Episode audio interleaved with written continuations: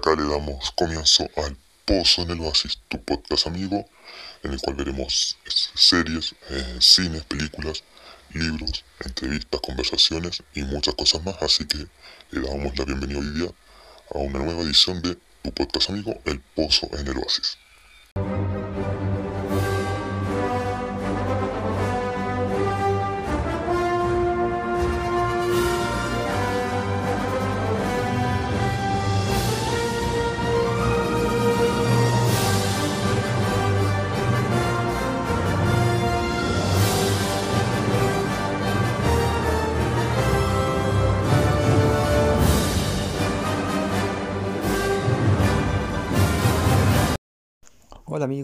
Bienvenidos a una nueva edición de El Pozo en el Oasis, hoy día sábado y como han escuchado en la introducción, se mueven las paginitas, suena esta música que caracteriza al MCU, pero en el Pozo en el Oasis que caracteriza nuestros sábados Marvelitas y hoy 8 de mayo hablamos de un tema genérico, no de un personaje en específico. El 22 de mayo vamos a hablar de Hulk o ustedes tuvieron la decisión y votaron y el ganador es una sorpresa que ustedes se enterarán el día 22 de mayo, en dos semanitas más, porque hoy día vamos a hablar de otro tema, como les dije, un tema genérico, que es la previa a la serie de Loki, y también eh, qué nos pareció a los que estuvimos hoy, o estuvimos transmitiendo en Falcon and the Winter Soldier. recuerden que para Falcon y Winter Soldier van a haber spoilers y por eso van a estar al final esta apreciación nuestra para efectivamente evitar los mal llamados spoilers, o bien llamados spoilers, ¿verdad? Porque te cuentan parte de eso. y dicho sea de paso, la previa de Loki, que cuando la grabamos, eh, todavía estaba en su fecha original 11 de junio, pero ahora se adelantó para el 9 de junio. Por ende, si nos escuchan decir 11, es porque se grabó pensando que iba a ser el 11 y después se cambió para el 9 de junio. Dicho eso, voy a presentar al panel de hoy por un lado vamos a tener de Daily Multiverse News, como siempre, a nuestro amigo Franco. Pero también nos va a acompañar mm, por Universo Marvel Chile, al igual que estuvo en el primer capítulo, Alessandro. Pero él nos va a acompañar de una forma más, al igual que el Doctor House, Doctor House, perdón, Doctor Strange, de una forma más astral, ya que no participó directamente, sino que por medio de audios. Dicho eso, le damos la bienvenida a Franco. Franco, sin, sin spoiler, y bueno, primero saludarte, ¿cómo estás? Y Muy bien, ¿y tú? Bien, también. Preguntarte, pero sin decir por qué, porque obviamente lo vamos a decir en su minuto, cuando lo, analicemos, pero de las seis gemas del infinito, ¿cuántas gemas le das a esta primera temporada que vimos de Falcon and the Winter Soldier? Las seis gemas, todas. Perfecto. Yo le voy a dar cinco con el polvito de la del alma no, vamos a decir el por qué, lo vamos a decir ya después cuando empecemos a hablar ya de, esta, serie, de nuestro análisis, ¿cierto?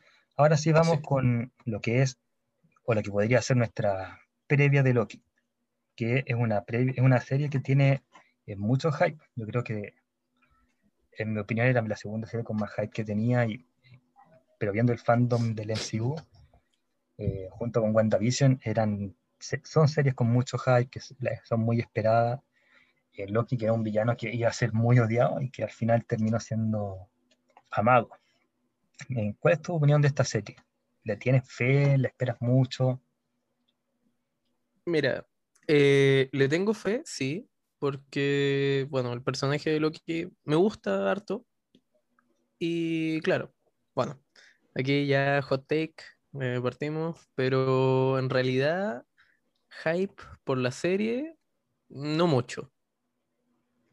Claro, es un personaje que me gusta y tal, pero mm, siento que no, veía como alguna forma de encajar una serie del personaje luego de su muerte en Infinity War, pero el hecho de que vaya a tener una, o sea, yo la voy a ver igual, no, no está de más decirlo, pero siento que no era tan necesario. A ver, después me cierra la boca viendo los capítulos, pero de momento me, me mantengo ahí, sin mucho hype.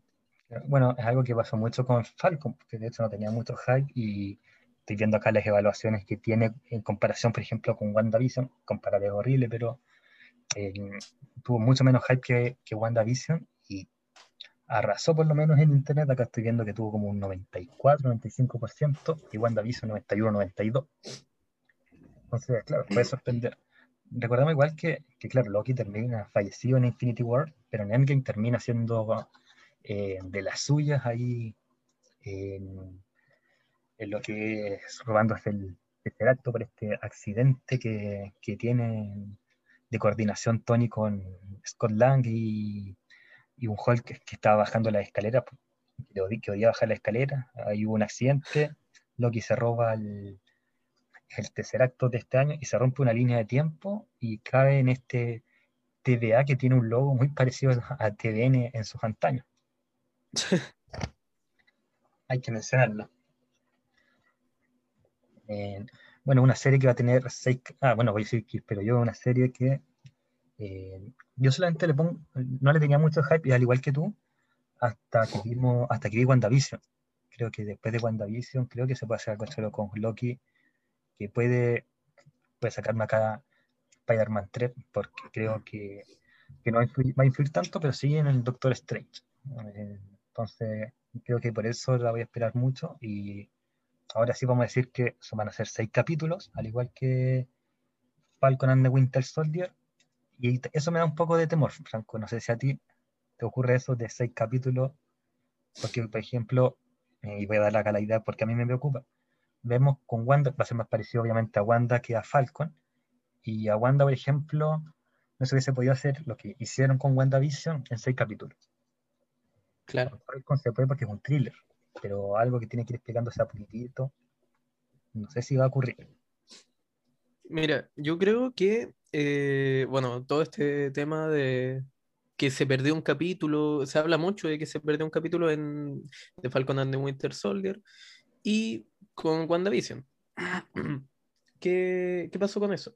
Eh, el COVID afectó las grabaciones y tuvieron que recortar historias.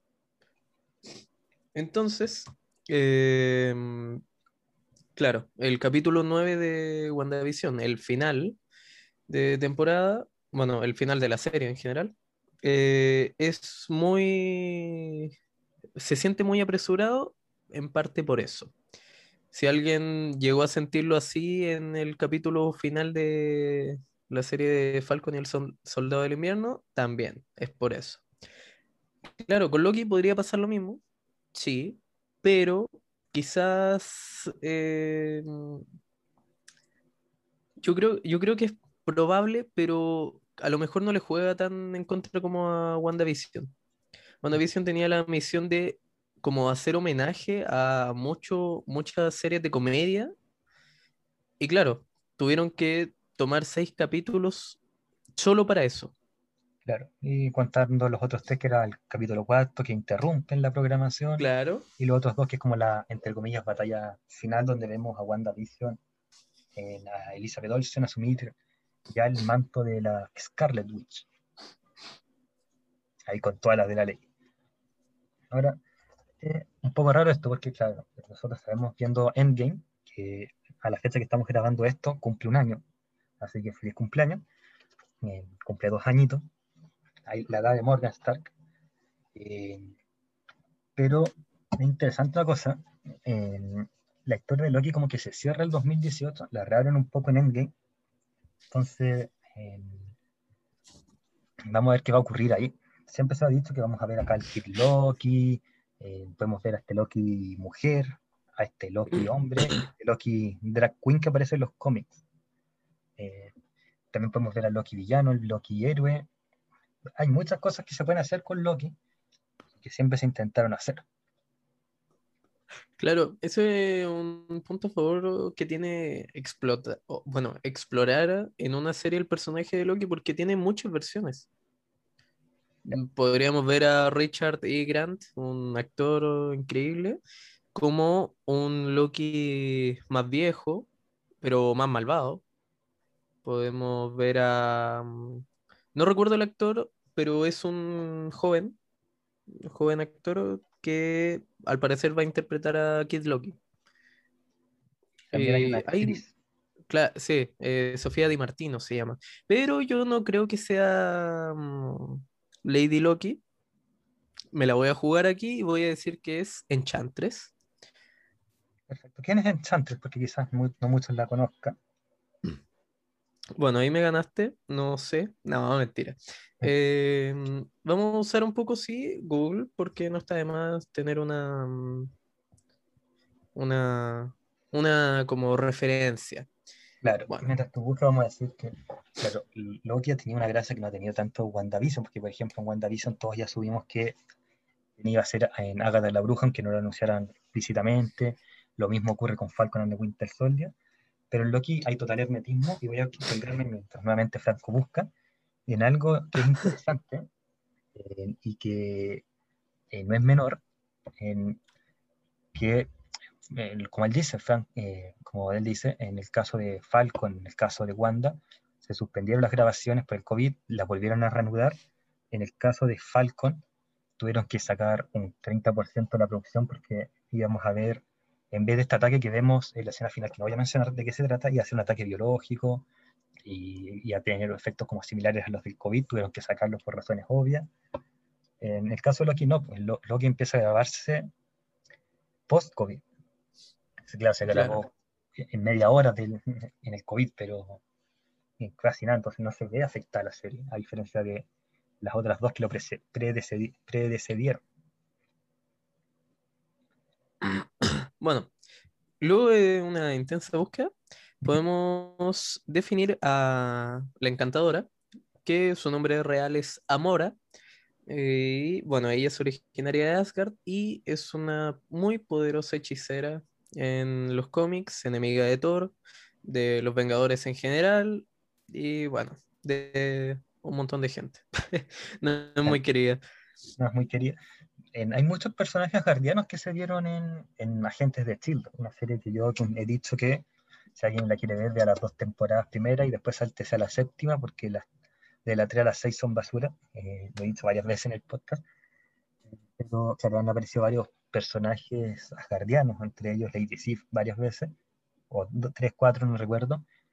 Eh, y se la han jugado mucho con Asgard en esta serie que no es eh, del canon del MCU, o por lo menos bajo los parámetros de Disney Plus. Pero hay una cosa que me da miedo de Loki, aunque bueno, cuando comentemos Falcon, sabemos que Disney se la está jugando mucho con esta serie y saliéndose un poco de los canon, pero podemos ver un drag queen, un Tom Hiddleston vestido de drag queen o de travesti en, en Loki, ¿qué crees tú? Porque claro, tenemos Disney Plus que sabemos que no es muy amigo de esto, aunque se está abriendo, eh, pero igual va a ser fuerte ver a un drag queen, a Don Hiddleston de drag queen. Sí, mira, yo creo que, eh, bueno, en, específicamente ese tema es muy complicado.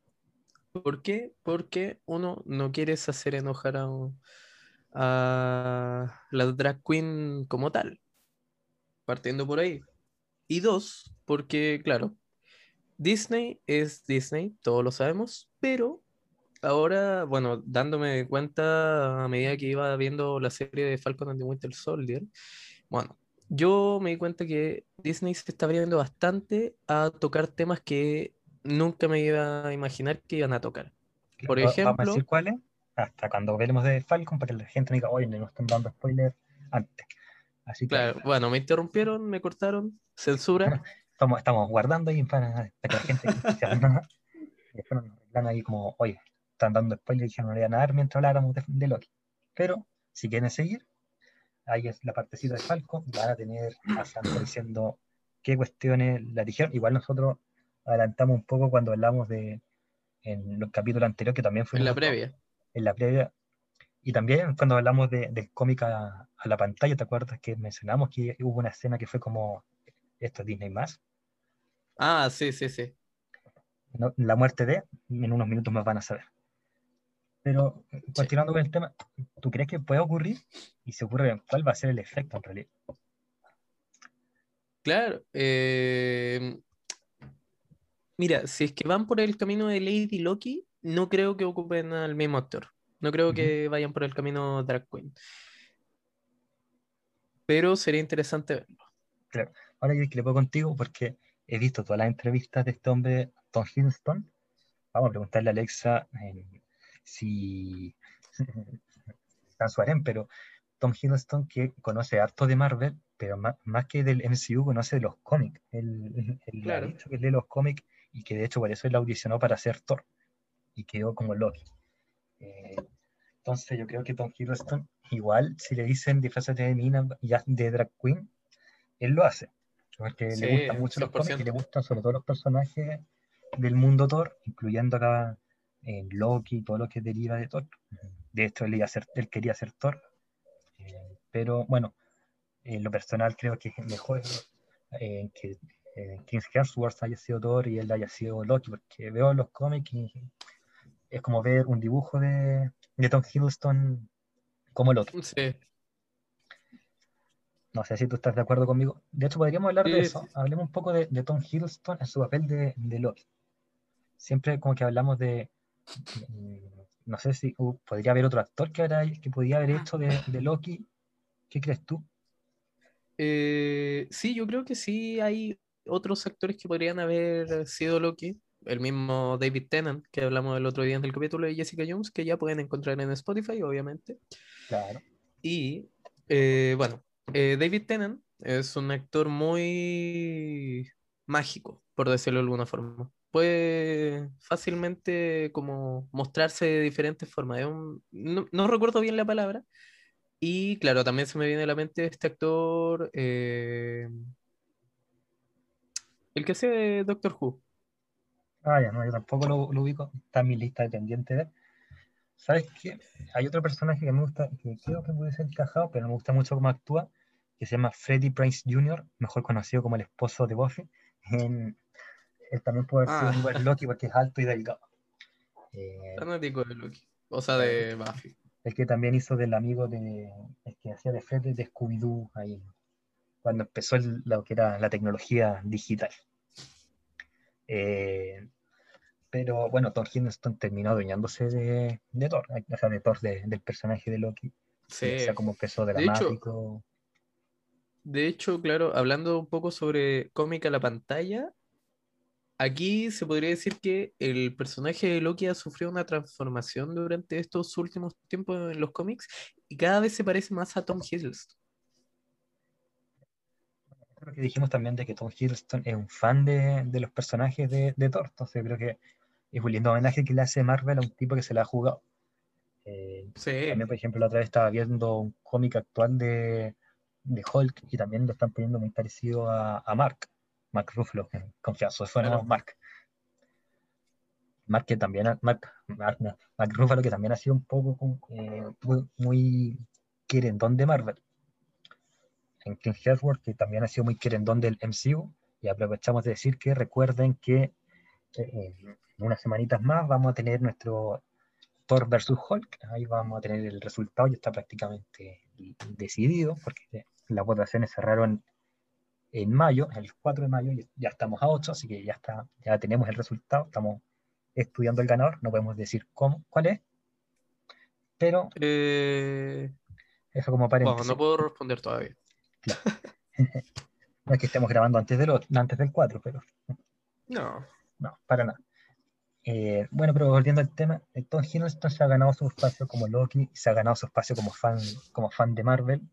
De hecho, en todo el que van y le hacen preguntas de Marvel o competir con otras estrellas, siempre, eh, siempre gana. Es como que tiene, no tiene vida. Como nosotros. Exactamente. No quería decirlo, pero claro. Ahora, ¿qué podemos esperar un poco de esta serie? Hay, si uno ve los trailers, han salido dos o tres. Eh, vemos que, por ejemplo, en una parte quieren reencontrarse con Heimdall, que es un personaje interpretado por Idris Elba. Idris Elba que dijo que no le gustó mucho su participación en Thor Ragnarok porque no se pudo sacar el personaje de Mandela. Él hizo una película de Mandela en paralelo a Thor Ragnarok y como que no le encontró mucho sentido a seguir haciendo un superhéroe cuando hizo un tremendo personaje como Mandela. Vi su película y si bien lo hizo bien, es como para llegar y decir, oh, ya no puedo grabar películas de superhéroes. Bájese de la nube, señor Idris. Pero claro, ¿aparecerá este personaje Idris Elba como Heimdall? eh, el hombre que todo lo ve, siendo que dice que no Eh, quiere. Claro, él dice que no quiere, pero bueno, a saber. Claro. Eh, bueno, Natalie Portman dijo lo mismo y ahora va a ser, va a volver a, James- a ser Jane Foster. Cl- Claro, igual va un poco por el tema de, de que, ay, ¿cómo se llama? Eh, al personaje, por ejemplo, de Jane Foster, le dieron una historia que realmente tiene peso ahora. Claro. Si tú ves Thor 1 y Thor 2, claro, la historia gira en torno a Thor quiere conquistar y estar con Jane Foster. Ya, y pero ¿realmente aporta a todo el MCU? No, no, no aporta. Claro, yo voy a decir una cosa, eso sí, en Thor 2, eh, Natalie Portman tiene un papel mucho más importante, Ah, claro. se sí. taimó y, y por eso no aportó tanto el, el personaje de Jane, Claro. porque, porque la Natalie, la Natalie, la Natalie se, se taimó, armó una pasteleta de aquellas. No, pero Claro, volviendo. Continúa. Volviendo al tema de Idris Elba, claro, yo creo que se podría tomar así como el mismo ejemplo, de que a lo mejor su personaje no estaba aportando tanto y él lo sentía así, y él quería aportar más, pero realmente no iba con la narrativa, entonces se enojó, yo creo. ¿Podrá tener narrativa acá Idris Elba o, o quizá también los tres gigantes, los tres gigantes, los tres valientes, que, que también los tres valientes eh, también dijeron que hubiese- le hubiese gustado aportar más en el MCU, sobre todo uno de ellos que ahora está haciendo en el DC de Shazam. Pero quizás los tres gigantes conseguirse uno que reemplace al que ahora es de Shazam, que no me acuerdo cuál es, pero los otros dos, más un reemplazo, porque Loki iba a viajar en el tiempo. Y de hecho Loki, bueno, se quedó en el 2012, todavía no mueren los tres valientes, todavía no aparece Ela. Entonces esa pregunta también es interesante. ¿Aparecerá Ela en uno de estos seis capítulos? No, lo había pensado, se me ocurrió ahora que mencioné los tres gigantes y Ela, Mm, y ahí sería muy Eh, entretenido ver qué ocurre con este Loki del 2012, que al parecer está todavía picado pase lo que pase. En- Quizás si ahora esta mentalidad de, de- de- de Loki que no ha evolucionado lo suficiente, se encuentra con, con Ela, porque todavía no ocurre lo de Dark World, etcétera, quizá la claro. perspectiva de Loki cambie y en vez de querer aliarse con Thor, salía con la hermana. Cla- eh, claro, eh, sería interesante ver eso, pero dudo, dudo que pase. O a lo mejor pasa porque la serie está como muy destinada a tener varias temporadas. Como no Es va a ser canon, entre comillas. Ya se confirmó antes de empezar que va a, ser- que va a haber una temporada 2, algo que no ocurrió en Falcon and the Winter Soldier, que se sabe que va a haber una temporada 2 y un Capitán América 4. Eh, Y lo vamos a analizar más rato, pero, pero ya me lo voy a jugar, pese a que mis pronósticos en Falcon and the Winter Soldier, si ustedes vieron el primer capítulo de, Salvo, de Sábados Marvelita, no la chuntamos a nada, no la chunté a nada en lo personal, aún así tremenda serie. Eh, pero ahora me lo voy a jugar con el final de Loki, y yo creo que sí va a haber una alianza entre Loki y Ella, y me voy a basar eh, a sustentar mi teoría en una cosa. En el tráiler, el personaje de Owen, Wilson le dice a Loki, tú has traicionado 75 veces y estoy seguro que vas a traicionar una vez más. Loki le dice, nadie lo puede asegurar. Así que ahí me imagino que en el último capítulo Loki se va a rebelar contra TVN, perdón, TVA, TVN se, se rebeló Piñera ya, en contra TVA, y lo va a destruir junto a, a Ela y después van a destruir todas las dimensiones paralelas o conquistarlas. Recordemos que Loki del 2012 Avengers 1 tiene una sed de conquistar en reinos, mundos, más allá de su imaginación. Así que esa va a ser mi, mi hipótesis del sexto capítulo, mi teoría. Loki con Ela buscando conquistar cuanto reino cuántico o multiverso exista en el mundo. No sé, Franco, si- Eh, si te la juegas. probable. Yo me cuesta, me cuesta hablar sobre Loki, bueno, al tener bajas expectativas, Eh, porque no se me ocurre algo como muy... A ver, según los trailers, claro, vamos a ver un montón de realidades y tal. Y claro, no se me ocurre así como un personaje que yo pueda decir, bueno, va a volver y va a hacer algo importante en la trama. Porque claro, podría ser eh, que, no sé, Thor haga un cameo. Pero no pase más, más de eso. Me gustaría que Thor Eh, hiciera un cameo, pero no apareciera tanto en un capítulo entre paréntesis. Claro, sí. Yo creo que eh, Sif, Jamie Alexander, podría aparecer en la serie. Y claro, como un personaje más, eh, por lo menos de un capítulo y que tenga algo de peso en la trama. Porque esto se sustenta en eh, historias de la actriz diciendo que estaba grabando en un lugar muy cercano a la locación de Loki. Y bueno, eso fue antes de las grabaciones de Thor Love and Thunder. Claro. Eh, oye, ¿sabes qué? Una cosa que me llama la atención de, de Loki es que yo creo que, si bien vimos en el 2018 cuando, no, 2010, sí, 2018, muy bien digo, cuando Thanos se lo, lo matan, lo, lo asesinan, eh, y todos dicen ya, bueno, eh, es lógico, llegó al, al máximo eh, Loki, alcanzó a expiar todas sus sus culpas, pero vemos en los cómics que el tipo es prácticamente el dios del engaño, y si bien ya, bueno, ahí sabemos que en Infinity War no hay más posibilidades de, de hacer un engaño, pero me pasa que en el 2012 había muchas posibilidades de hacer engaño, eh, incluso en Thor Ragnarok vemos esta escena que a muchos les causó risa y mucha indignación, porque como en Thor Ragnarok, que tenía que ser seria, no se hizo. Vemos que Loki siempre fue un bromista, eh, disfrazándose, por ejemplo, de, de serpiente, porque sabía que, que a Thor le gustaban las serpientes, y después cuando Thor se acercó a verla, apareció Loki y le dijo, no, no soy una serpiente, soy tu hermano, y lo acuchilló.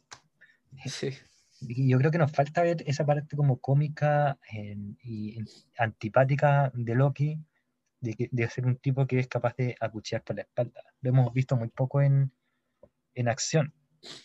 En- de hecho, Claro. casi contamos, tuvo una pelea con, con, con Thor, en Thor 1, que fue más o menos una recreación de Scar versus, versus Simba.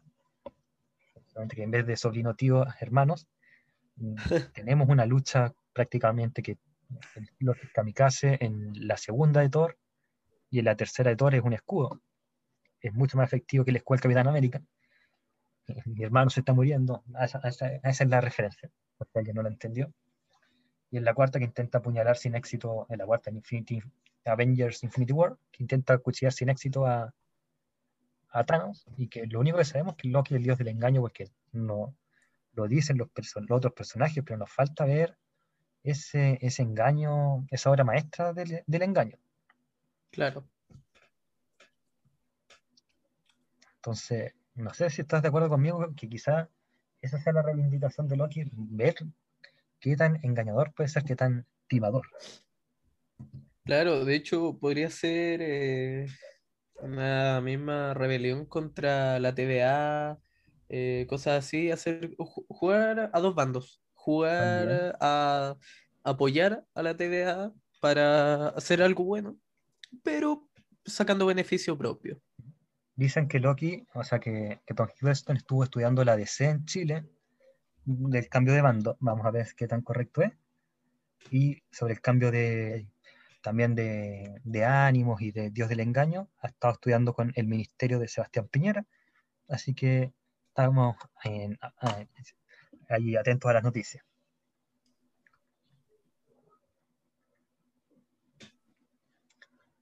Entonces, bueno, como estamos diciendo, Franco, seis capítulos en- y parece que a Loki se le va a dar una, una orden también, acá estoy viendo en el tráiler, y la orden va a ser la siguiente. La orden restaurar el mundo porque tomaste el tercer actor sin permiso y por lo tanto esta línea de tiempo, aunque el capitán devuelva todas las, gemas, acá esta no se va a poder recuperar porque te la, la sacaste y por lo tanto dejaste la embarrada en una realidad. Esa es en Claro. realidad la premisa de, de Loki. Porque recordemos que en Endgame termina con el capitán devolviendo las gemas. Entonces va a devolver en el 2012 la del tiempo. Eh, se la va a devolver a la One. Y va a devolverla después la de la mente, ¿cierto? Pero en esa realidad no va a poder devolverla del espacio porque Loki se la, se la robó. Claro. Entonces quizás tengamos varios capítulos acá en de Loki en rompiendo con la, esta línea del tiempo en particular. Porque claro, la otra fácil recuperarla. Eh, la del alma se la tiran a Red Skull. La de. No creo que se la va a hacer la mano Steve Rogers a Red porque se odian, pero. Eh, la del poder también es fácil devolverla. La, la del tiempo, la del alma, la de la mente, perdón, ya dije, también es fácil. Eh, no sé cuál más me falta por mencionar. La de la realidad también es fácil, junto con el martillo. Pero esta, esta última, la del espacio, bueno, se la va a devolver al, año 70. Pero la, ya la de la línea del 2012 se rompió y por ende de esa línea se va a romper todo lo, del futuro. Yo creo que quizá ahí tiren a, Loki. No sé si estás de acuerdo, ¿qué piensas tú? Sí, o sea, a partir de esa línea temporal va a surgir todo. De, hecho, la escena donde se ve a Nueva York completamente destruida, yo creo que debe ser eh, como mostrarle el futuro de su acción. Una acción tiene una consecuencia y algo que hemos visto en el MCU, que el MCU nos tiene acostumbrados. Lleguemos a otro tema, al de Loki. Es muy difícil hablar de una previa de Loki porque no tenemos información de Loki. Por ejemplo, en Falcon and the Winter Soldier era muy fácil tener información, prácticamente claro a la orden del día, teníamos como cinco trailers, lo mismo WandaVision, y habían informaciones ya que se iban entregando, más los rumores que los fans iban dando y que la gente decía, oh, hay sentido. Pero lo que no, y aparte el hecho de conocer a los personajes que iban a aparecer. Claro, acá no sabemos nada de este personaje, porque eh, tenemos asumido que va a ser el mismo Loki que murió en 2018, pero no, pues el Loki del 2012. Entonces, ¿qué vemos para para interiorizarnos en la serie. Claro. Porque en WandaVision veíamos, podemos ver el Age of Ultron, podemos ver Civil War y podemos ver el Endgame, el diálogo que tiene junto a Hawkeye. Para, si queremos hacer una previa. En Falcon and the Winter Soldier vemos la película de Falcon and the Winter ah, del Capitán América y el Soldado del Invierno. Vemos eh, la escena final de Endgame y podemos ver Civil War y vamos a entender. Pero en Loki no tenemos nada que ver, pues tenemos que tener fe en el MCU y que el MCU no excepcionó.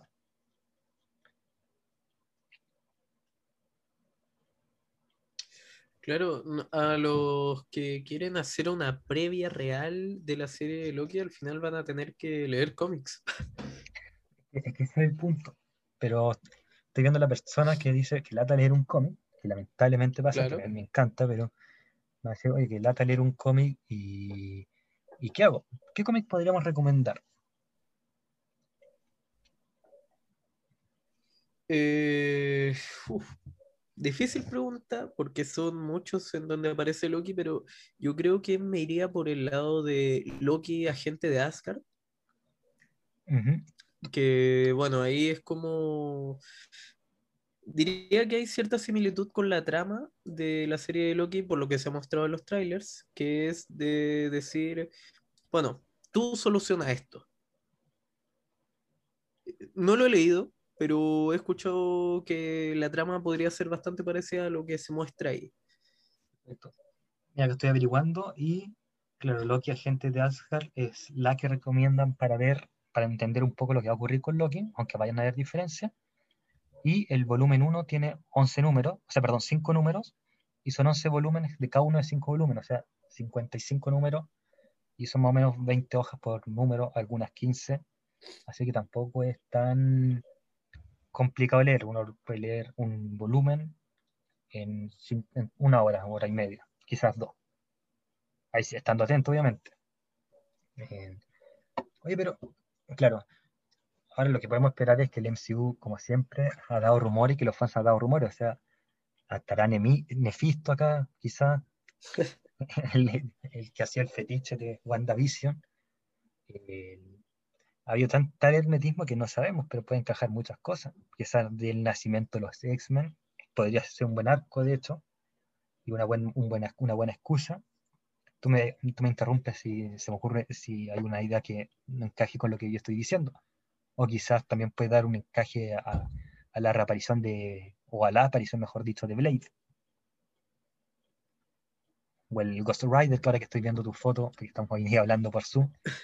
Claro. Eh, que ojalá si aparece Ghost Rider, entre paréntesis, lo dije en el capítulo de, del cómic a la pantalla, no sea el de Robbie Reyes. O quizá aparezcan los personajes de Netflix. Quién sabe si aparece ahí el Matt Murdock, o Jessica Jones, o Luke Cage, o Iron Fist, o Punisher.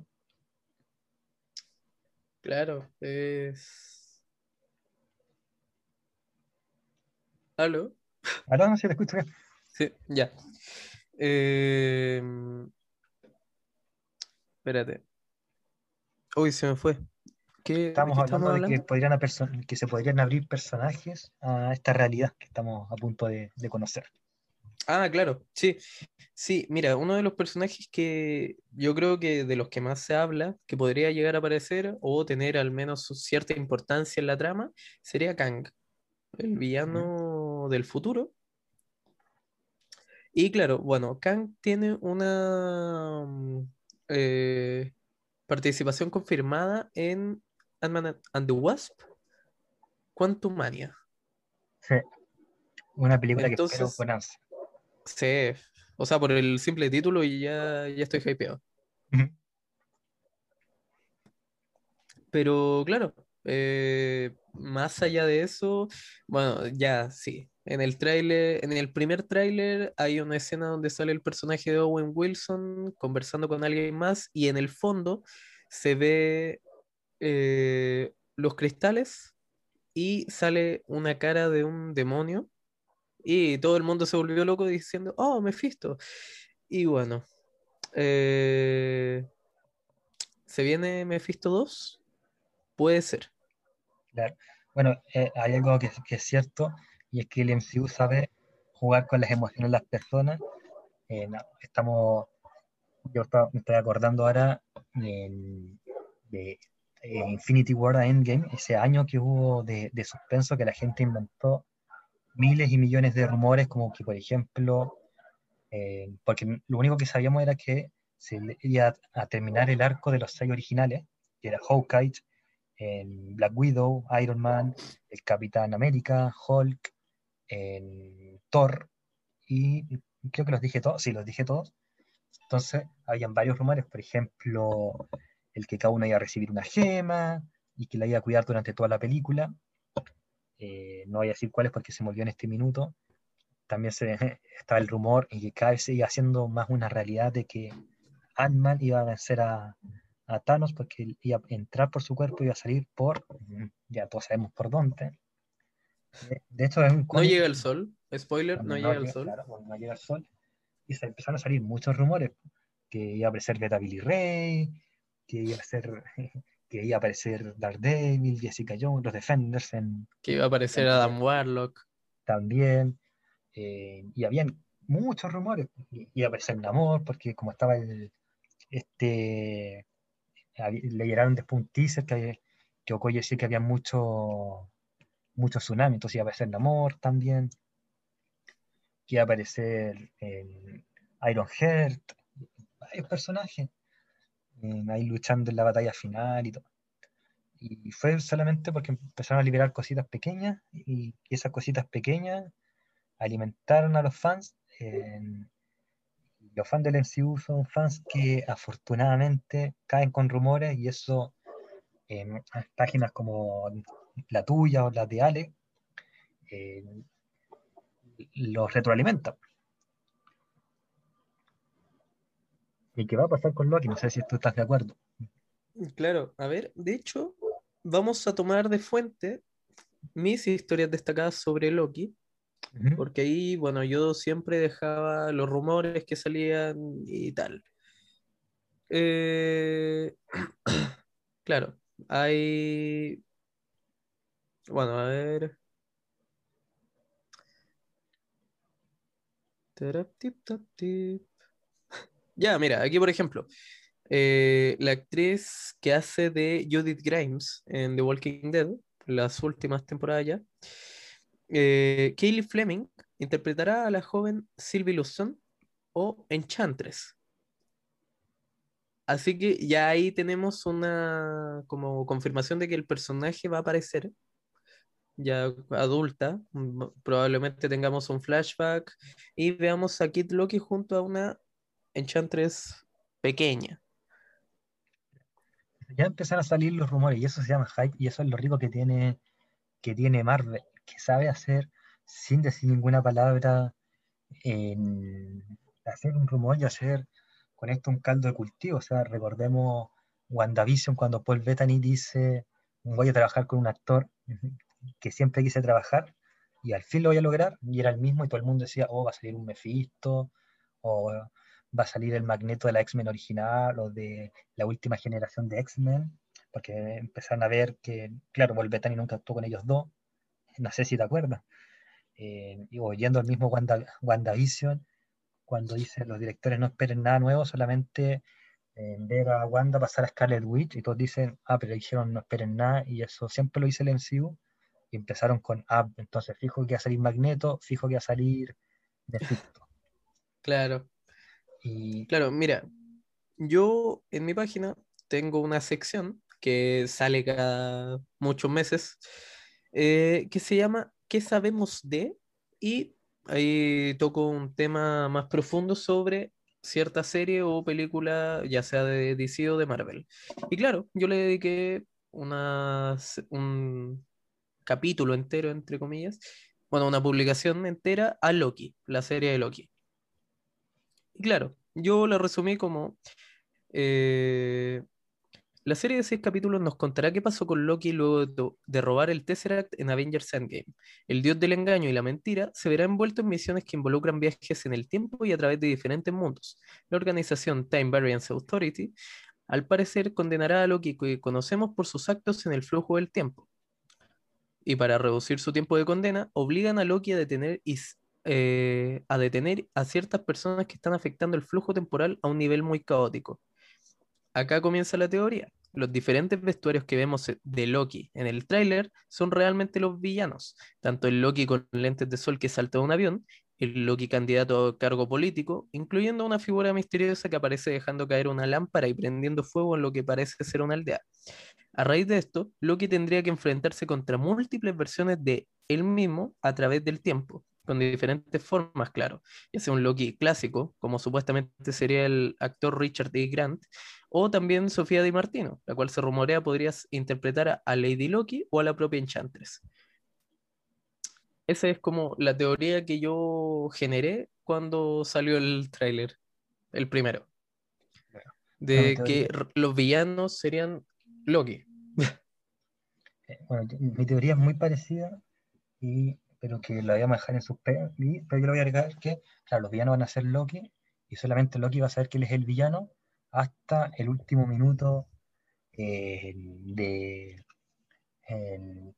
de la serie, el- cuando quedan 10 minutos, 6 minutos de- del capítulo 6, con el personaje de Owen Wilson a punto de morir, y Loki diciéndole, bueno, esperabas algo más, yo soy el dios del engaño. Porque, y Claro. con esto vamos a dar el pase a, a Falcon and the Winter Soldier, si hay algo que se ha caracterizado el, el final de Wanda y el final de Falcon and the Winter Soldier, es que los protagonistas, en el caso de Wanda, de Wanda Scarlet Witch, y en el caso de Falcon, de un Black Falcon a un Capitán América, es que en el último capítulo asumen su eh, personalidad, asumen su, su realidad y quiénes son. Entonces yo creo que en el último capítulo vamos a ver un Loki que en los cinco, los cinco capítulos o cinco capítulos y medio como antihéroe, y ya en el sexto capítulo asumiendo quién es, que es un villano de aquellos que es el dios del engaño y el dios de la maldad. De, de la maldad, el lacho engaño, una maldad más, más simpática. Así que le tengo hype a Loki, en- a diferencia quizá un poco más, no, a diferencia de Franco, pero como dije en nuestra primera conversación Marvelita, cuando se anuncian las fechas de, estos, de estas tres producciones, en mi orden era en primer lugar Falcon and the Winter Soldier, después WandaVision y después esta, entonces claro. No, le tengo hype porque es de Marvel y porque Tom Hiddleston Claro. porque se la juega con Loki. No sé si quieres agregar algo, tú, así como opinión personal de Loki. Eh, reiterar lo que dije al principio, de que no tengo hype como tal, tengo bajas expectativas, pero la voy a ver igual. Y espero que me, que me quite todas esas bajas expectativas y, y realmente sea una serie que yo diga, wow, sí, merece estar en mi top de mejores series que he visto. Pero Bueno, sí, de momento- claro, de momento estoy neutro. claro. Pero sabes que lo mejor es cuando no tienes un hype y es como, ah, la voy a ver porque sé que va a ser importante para el futuro, pues te termina gustando, es me- la mejor sensación del mundo. Sí, Me pasó, por ejemplo, con, con Thor 3, que era Thor Ragnarok. O con los Guardianes también, no le tenía mucha fe, de repente veo la cuestión y digo, oye, esta cuestión es increíble. Y ahora es una de mis favoritas del MCU. Para pasar antes a The Falcon and the Winter Soldier, antes Ale, como dije, en el plano astral, nos tiene o nos mandó un audio de lo que él opina o lo que él espera de Loki, en lo que es su opinión de la previa de Loki. Así que vamos a oírlo. Eh, lo que yo espero de Loki, me gustaría que mostraran muchas versiones de, Loki. Bueno, ya sabemos que eso va a pasar porque en el tráiler lo vimos un poquito. Eh, me gustaría también ver hartas líneas alternas para, para que ahí se empiecen a meter otros personajes también. Y por último me gustaría ver una mención a Khan, aunque sea un pequeño vistazo o, o una estatua por ahí de sus versiones, de sus distintas versiones sería entretenido ver eso y así poder conectarlo con la tercera parte de Ant-Man and the Wasp. Pasemos a Falcon and the Winter Soldier, ¿por qué le das las seis gemas?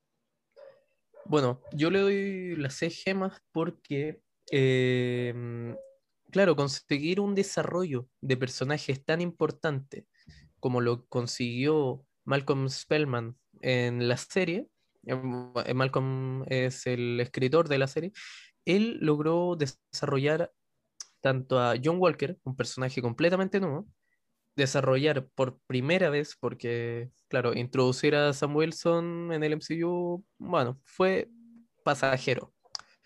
Pero desarrollarlo bien, desarrollar a Bucky y mostrarlo cómo se siente él luego de haber sido controlado. eh, bueno, y también los Flag Smashers. En fin, desarrolló muy bien a cada personaje. Y eso es un, algo muy difícil.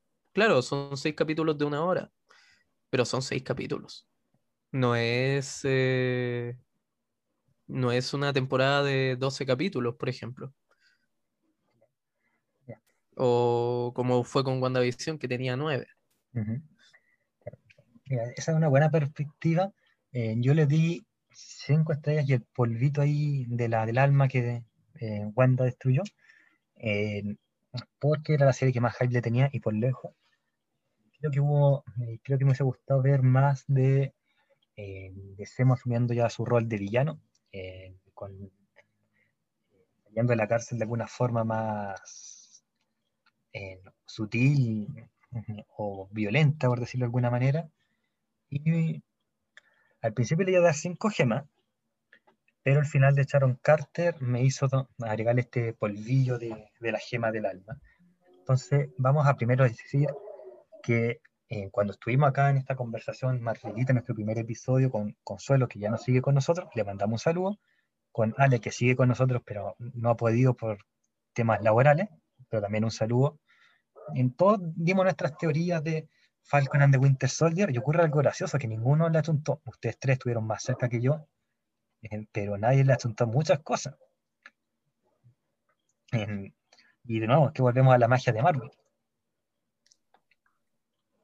Claro. De, eh, yo recuerdo que sí le achunté a algunas cosas. Claro, pues Que- más, más Claro, claro, yo voy a tomar aquí un poquito el papel, pero claro, yo por ejemplo le achunté a que íbamos a explorar un montón el, lo atormentado que estaba Bucky en la serie. Y, y es uno de los pilares fundamentales de la serie. Claro. Eh, no recuerdo a qué más le achunté, yo creo que algo del tema racial, Que, Sí, bueno, bueno, eso lo quiero tocar Lo más tocamos- a lo fondo después. todos, lo tocamos todos Sí. muy profundamente. Entonces, ¿te parece, Franco, que hagamos un resumen de los personajes más que de los capítulos? Pero antes, Ya. hagamos un top 3. ¿Cuáles fueron tus tres escenas o tus tres momentos favoritos en general? Mis tres momentos favoritos en general, yo creo que eh, en tercer lugar voy a dejar, vamos, voy a ir en reversa, Sí, cuenta regresiva. reversa, pero ¿te parece que pimponíamos tu tercero, mi tercero, tu segundo, mi segundo? Dale, me parece. Ya, tercer lugar, parto yo. Ujú. Eh, el flashback de Bucky en Wakanda cuando le están deshaciendo el control mental. Perfecto. ¿Por qué? Uno, porque Sebastian Stan se consolida como un actor increíble, da esa capacidad de transmitir toda la emoción que siente él al poder ser libre de nuevo. Pero ahí él mismo se da cuenta de, bueno, soy libre, ¿y ahora qué? Perfecto. Eso te lo logra transmitir perfectamente. Con su mirada fija. Exacto. Eh, ya, voy a dar mi tercer lugar. Mi tercer lugar es Falcon con ese traje espectacular de Capitán América. Eh, me hizo dudar y querer romper el Funko que tengo actualmente de Falcon para comprarme ese. No lo voy a hacer, pero, pero estuvo eh, espectacular. el- así que esa va a ser mi tercera escena cuando él entra. Me pasó la misma sensación, pues lo voy a explicar por qué que, cuan- que en el último capítulo cuando vemos a Wanda con su traje de, de Scarlet Witch. Es para mí la misma sensación. Eh, vamos Wow, dos. qué bajo, ¿Cómo? bajo entre comillas, pero me sorprendió que estuviera en tercer lugar. Pero está bien, creo que ya sé por dónde va a ir tu, tu lista. Perfecto. Número dos. Sí, número dos. Voy por em, la escena de John Walker tomando venganza, vuelto loco, con, en contra de eh, este Flag Smasher, que era fanático del Capitán América, y matándolo con el escudo, y luego te muestran esa escena de todo lleno de sangre, el escudo, increíble. Pero compartimos el número dos. en- te dije en Instagram privado que ese no era mi número dos, pero te dije otro, pero era mentira. Una máquina de engaño. No, tal Ni como me Loki. acordaba. tal como Loki. Eh, no, pero, pero yendo al punto, mi número dos también es esa, porque sentía que estaba como muy, muy piolita este, este John Walker. Vamos a analizar después ya un poco más los personajes, pero sentí que estaba como piolita, que podía entregar algo más malvado.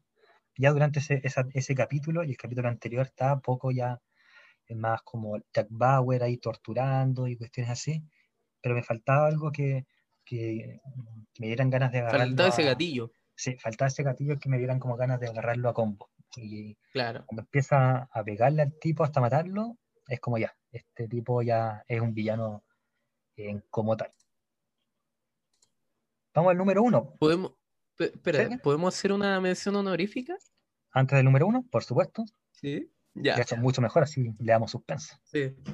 Sí, yo es que te- le tengo mucho cariño al personaje a pesar de que salió recién, salió hace nada, Ujú. pero aquí voy a hacer un poco de trampa y voy a sumar las dos escenas más importantes de que es con Isaiah Bradley. Este Capitán América negro, el primer Capitán América negro, que, claro, tuvo la mala fortuna de que el gobierno lo pisoteara y lo torturara, lo metiera a la cárcel y después lo diera por muerto.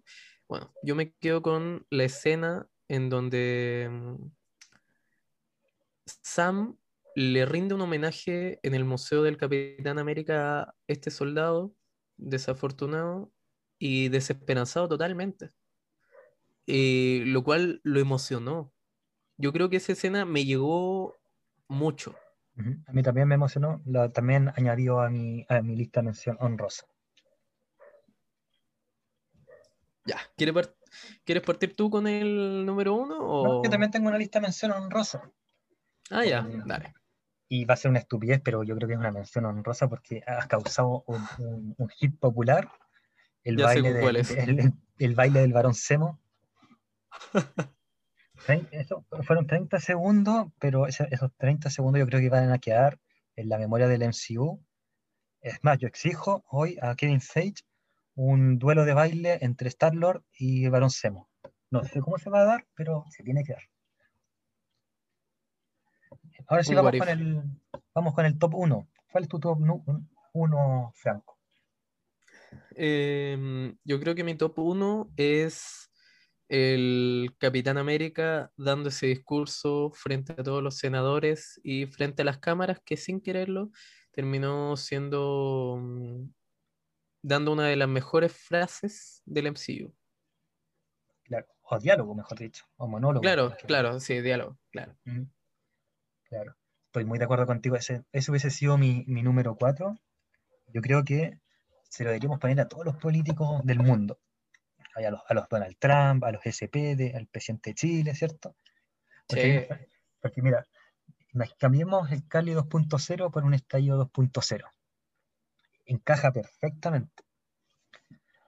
O sea, es un discurso muy actual.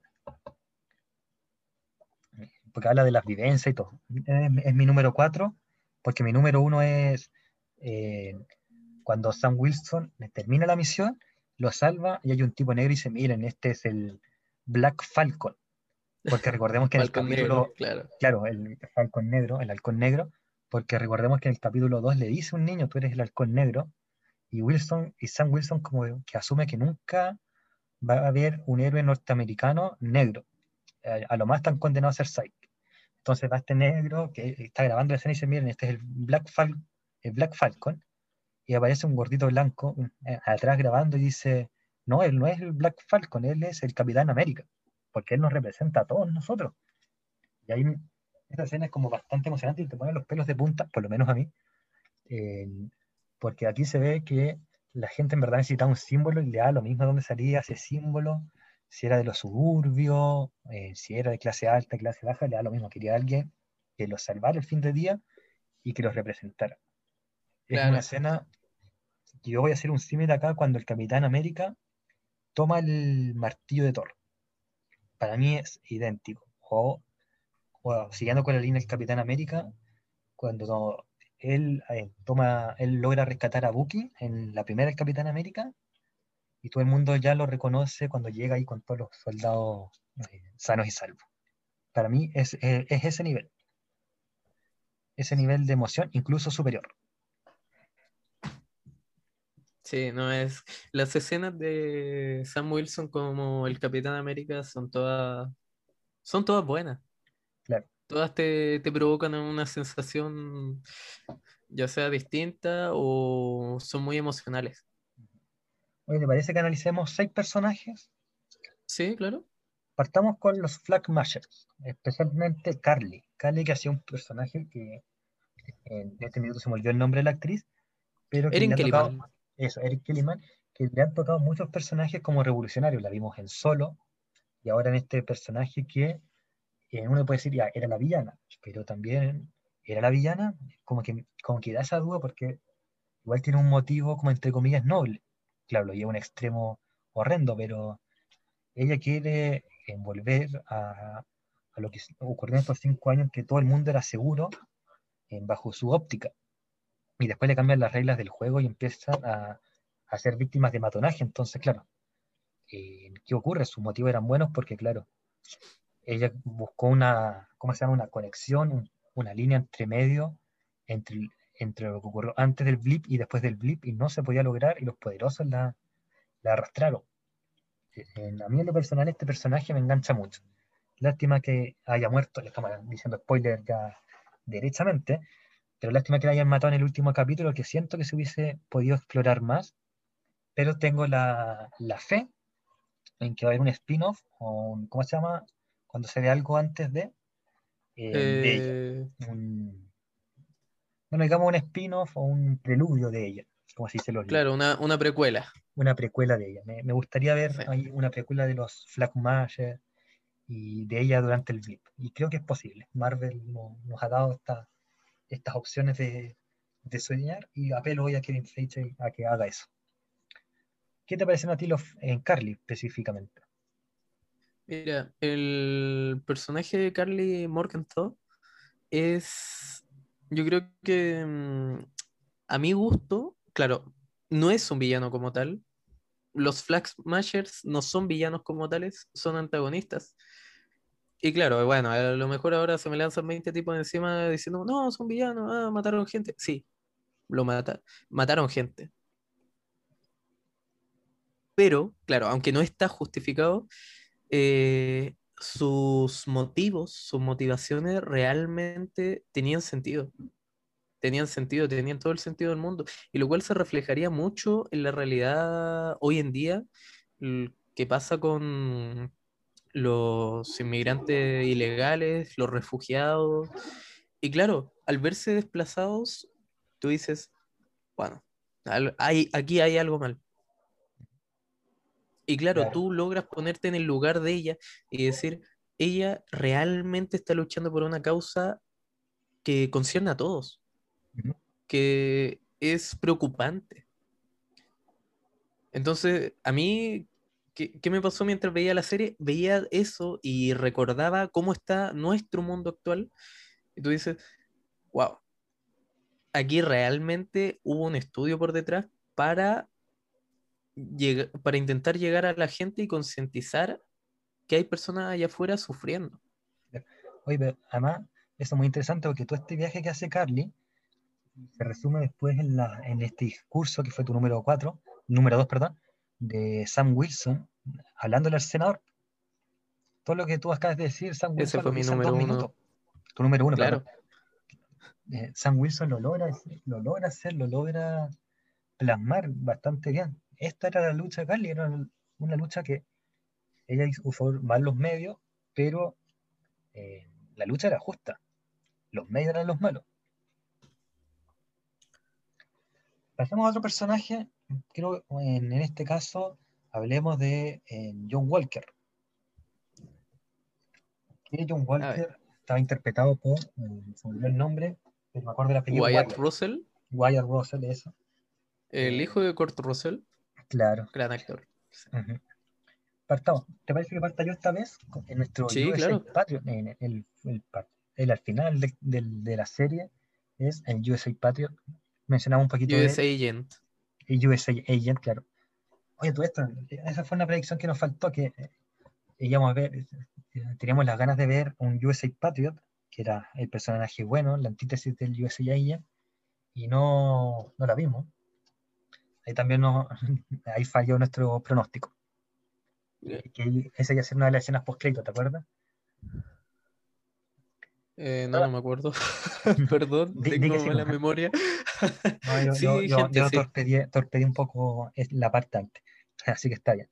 Bueno, la cuestión es que este USA Agent, pero que, que durante cinco capítulos fue el Capitán América, ocurre algo que, claro, la gente lo, lo, lo odiaba de presencia, pero a mí me faltaba hasta el capítulo en que mata a este hombre del, de los Flag Matchers, pero al principio no era no, me daba como para odiarlo, sencillamente era como, es un pollo nomás, un pollito ahí, es un tipo sin importancia, que tienes acá su, su amiguito, eh, y que están tratando de jugar a los al capitán, eh, y el otro trata de jugar está, está entrando al terreno de los superhéroes.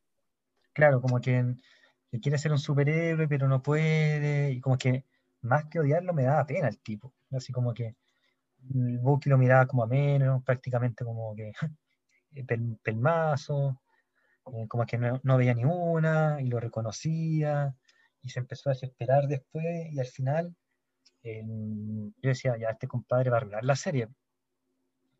Cuando le matan al amigo, que en este minuto se me olvidó el nombre del personaje. Lemar Hoskin Battlestar. Eso, Lemar, Lemar Hoskin.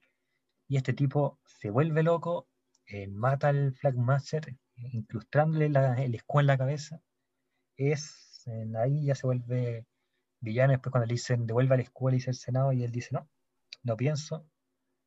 ya al final se lo tienen que quitar, y está esta pelea que es brillante en el penúltimo capítulo, eh, y ahí se consolida como un villano, pero en el último capítulo igual hace lo único bueno, lo único heroico, eh, por 20 minutos, y uno dice, de nuevo, estamos en asco hasta para ver qué es la temporada 2, y en lo personal creo que es el personaje que más espero en la temporada 2, ver qué va a ocurrir con él.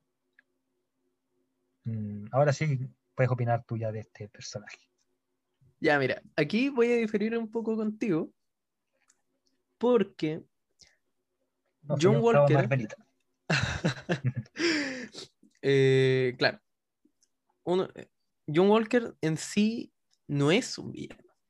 Y aquí ya, ya la gente se me tira encima, me están pegando ahora mismo. Afuera de mi casa me están tirando piedras. Pero claro, eh, John Walker no es un villano como tal. Eh, como lo dije con Carly, es un antagonista. Y, mm, y claro, él funciona como antagonista, mm, eh, narrativamente hablando, obviamente. ¿Por qué? Porque se, a él le tocó la mala suerte de ser el elegido para portar el escudo por parte del gobierno. Y claro, tú dices, bueno, eh, ¿y este tipo de dónde salió?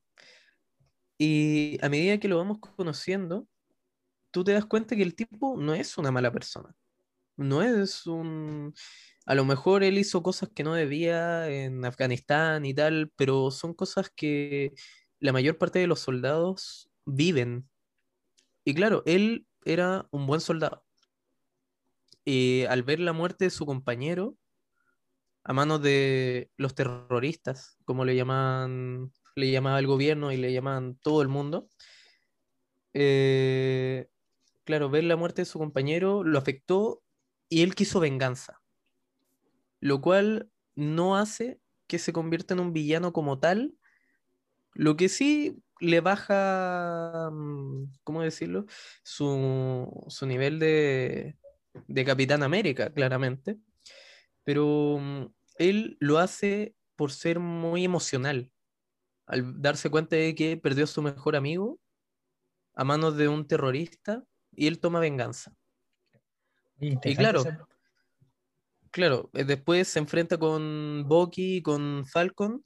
Él, bueno, en- vuelto loco porque ya estaba, estaba mal, lo encontró, tuvo que matar a, bueno, mató a alguien que al final del día no fue el que, que mató a su mejor amigo.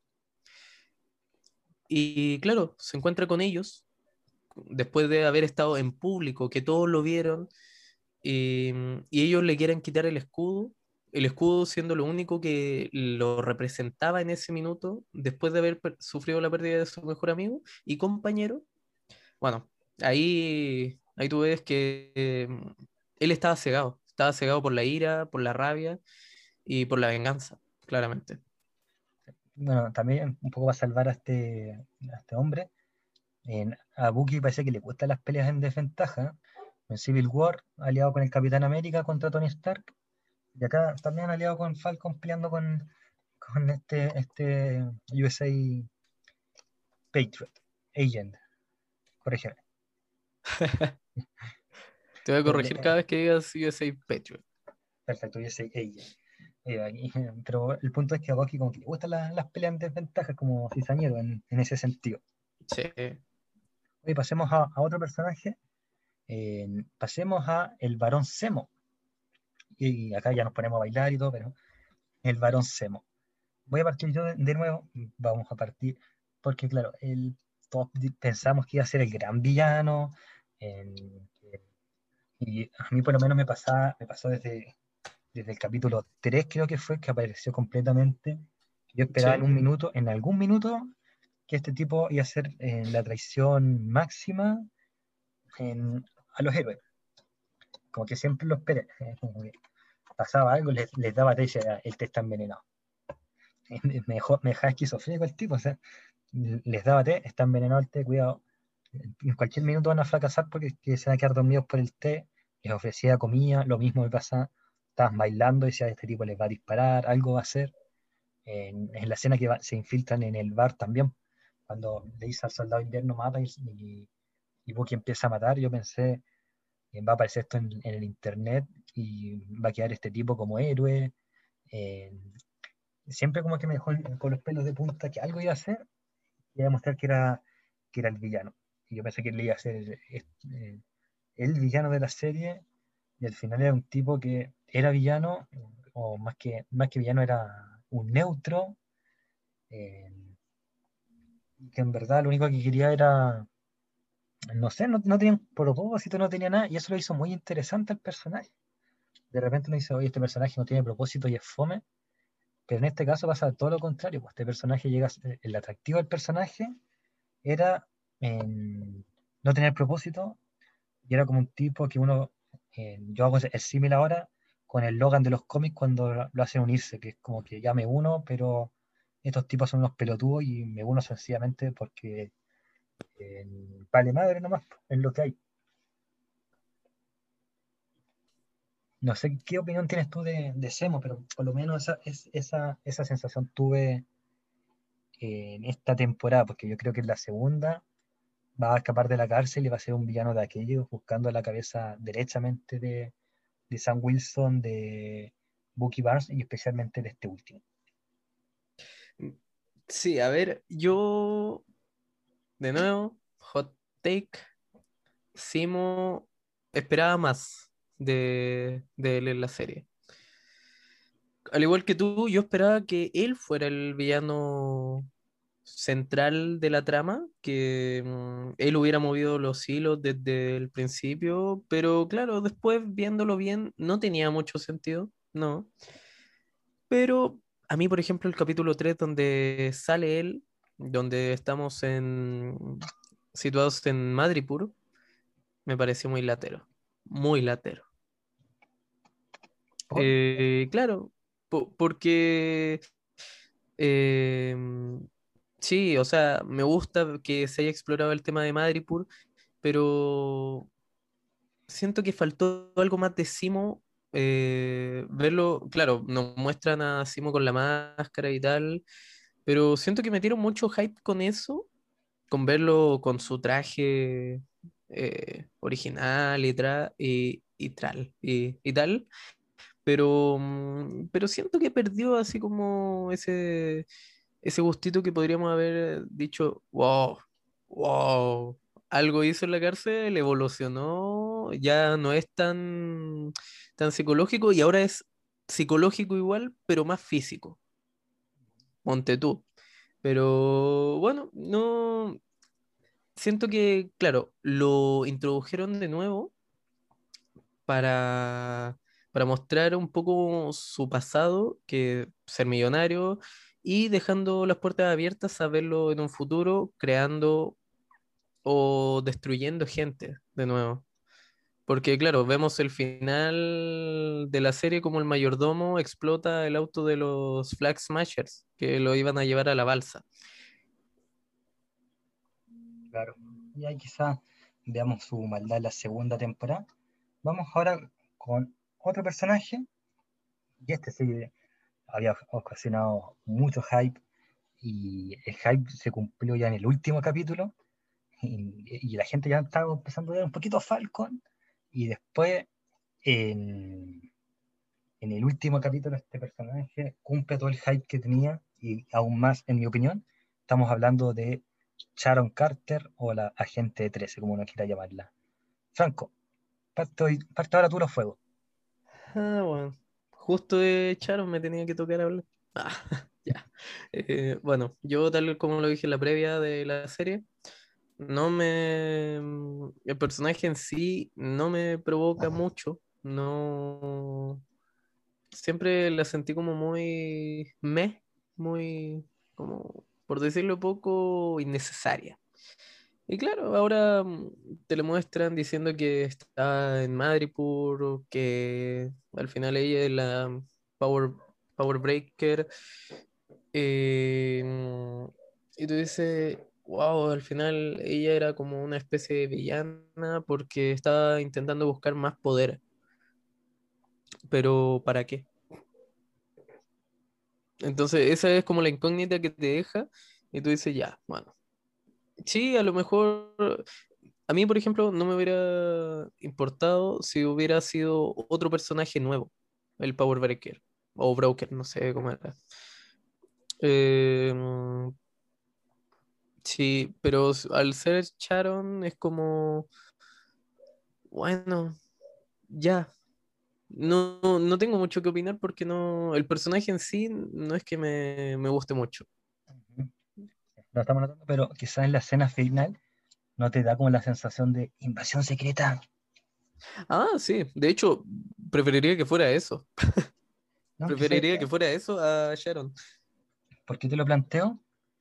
Porque en los cómics Invasión Skrull, el personaje que hace Sharon suena mucho y es muy parecido al personaje que tiene Jessica Drew, la Spider-Woman que también revela, eh, se une al Chill para sacarle secretos y pasárselos a los Skrull. Por eso. Ahora, mi perspectiva mm. de, Charon es un poco muy distinta, un poco distinta a la tuya, porque, claro, yo, tenía mucha esperanza porque era el personaje que no sabíamos nada desde el chasquido, no sabíamos si desapareció o no, sabemos que no desapareció por la serie, eh, no sabíamos nada, no sabíamos qué ocurrió después de, de los Avengers, o sea, después del, por qué no apareció, por ejemplo, en el portal, y muchos criticaron eso, qué, ocurrió con el Capitán América, que parece que tampoco lo sabe. Eh, y todas esas preguntas, como que la intenta responder la serie, recordemos que, como dijimos al principio del capítulo, eh, muchas cosas de Falcon quizás no iban a cuadrar porque se suspendió por la pandemia, la volvieron a hacer eh, y agarraron algunas cosas reciclables, perdón, pero tuvieron que grabar casi todo.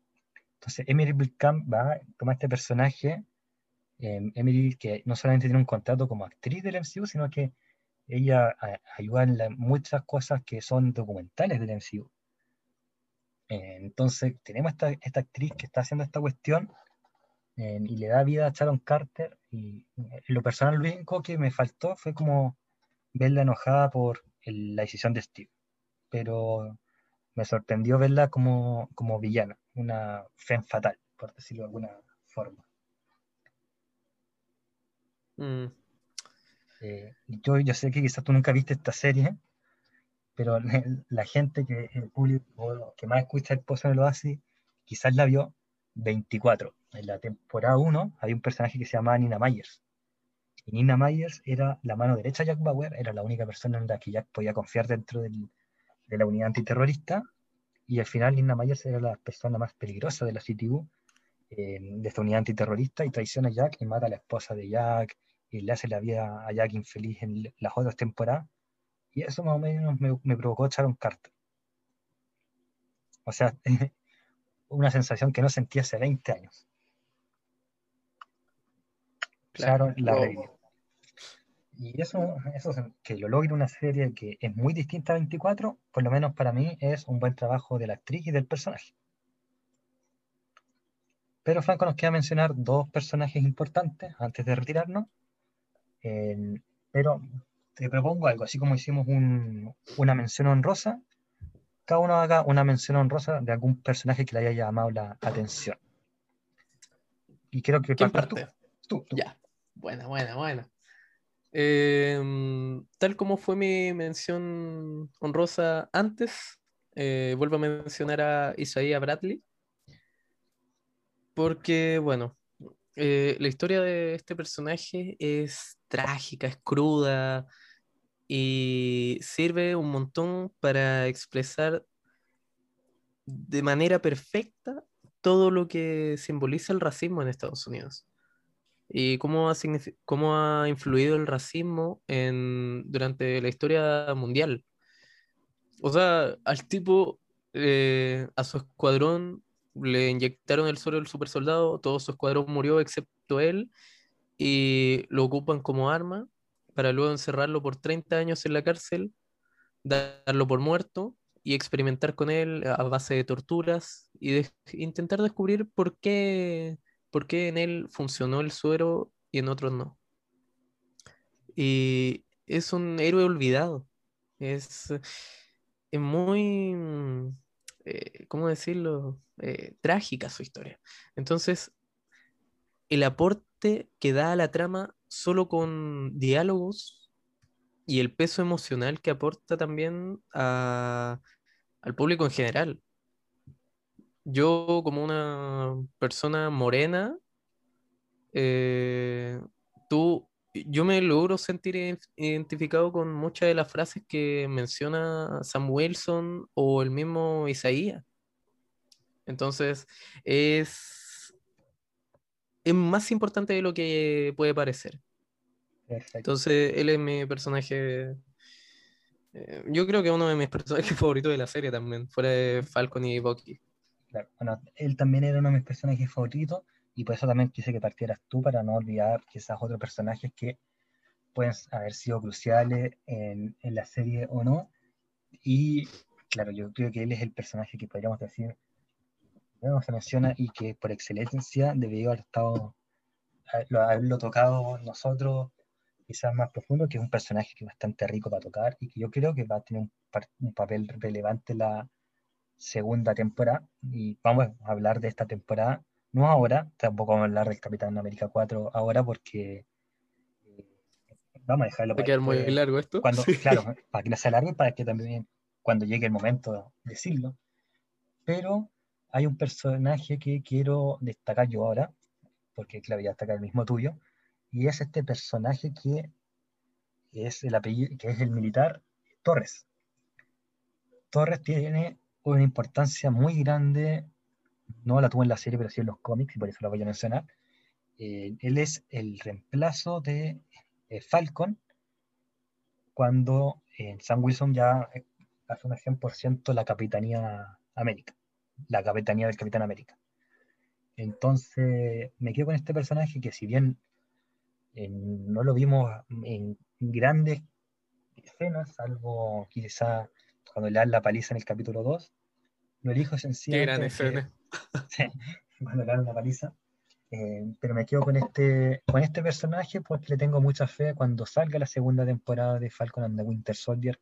Sé que va a brillar, eh, sé que puede haber entregado más el personaje, pero yo creo que por en cantidad de capítulos, por cantidad de tiempo y porque, como tú dices, y estoy de acuerdo, a Isaías había que darle el tiempo necesario.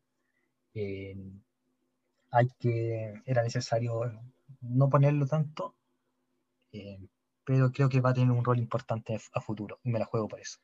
Ahora sí, vayamos a los personajes importantes. Partamos por el soldado del invierno, partamos por Bucky. Parte tú, porque y después remato y parto después con Sam Wilson yo. Dale.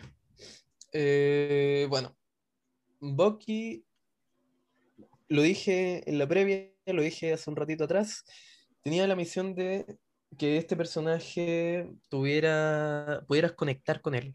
A pesar de ser, de que haya partido como villano, él necesitaba su redención, buscar su redención con él mismo convencerse a él mismo de que pudo cambiar, pudo salir adelante. Y, y el hecho de que él lo haya logrado, haya logrado tachar toda su lista de, de personas a las que lastimó de alguna u otra forma, eh, es un desarrollo eh, muy, muy lindo de ver.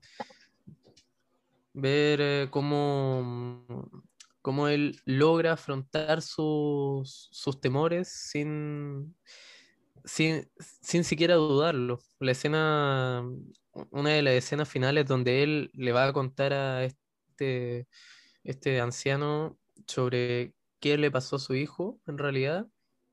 Bueno, eh, esa escena es muy chocante porque tú entiendes que Bucky ya está dispuesto a hacer lo correcto intentar redimirse con las personas a las que lastimó.